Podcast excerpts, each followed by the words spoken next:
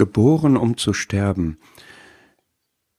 Obwohl er der allmächtige Souverän war, kam der Herr nicht, um bedient zu werden, sondern um zu dienen.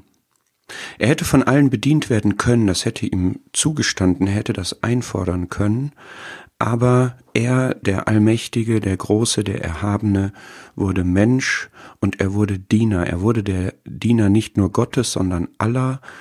Er hat nicht genommen, er hätte alles beanspruchen können. Ihm, der alles geschaffen hat, ihm, dem alles gehört, hätte man alles zur Verfügung stellen, alles geben müssen, aber er hat gegeben. Er hat sein Leben gegeben als Lösegeld für viele.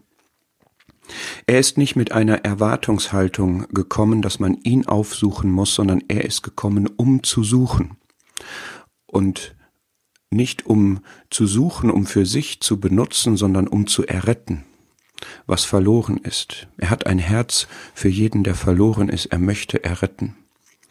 Und er ist nicht gekommen, damit man ihn anruft, damit man ihn preist, damit man ihn in den Vordergrund stellt, sondern er ruft. Und zwar, er ruft Sünder. Er ruft nicht die Gerechten, er hat nicht die Gesellschaft der Selbstgerechten gesucht, sondern der Sünder. Und er ruft sie nicht einfach so in seine Gemeinschaft, sondern zur Buße, zur Umkehr. Und ich frage mich, gibt es diese Zielgruppe, die er aufsucht, für die er gekommen ist, um deren Willen er gekommen ist. Gibt es die eigentlich heute? Gibt es Verlorene? Gibt es Sünder? Gibt es erlösungsbedürftige Menschen? Bist du einer?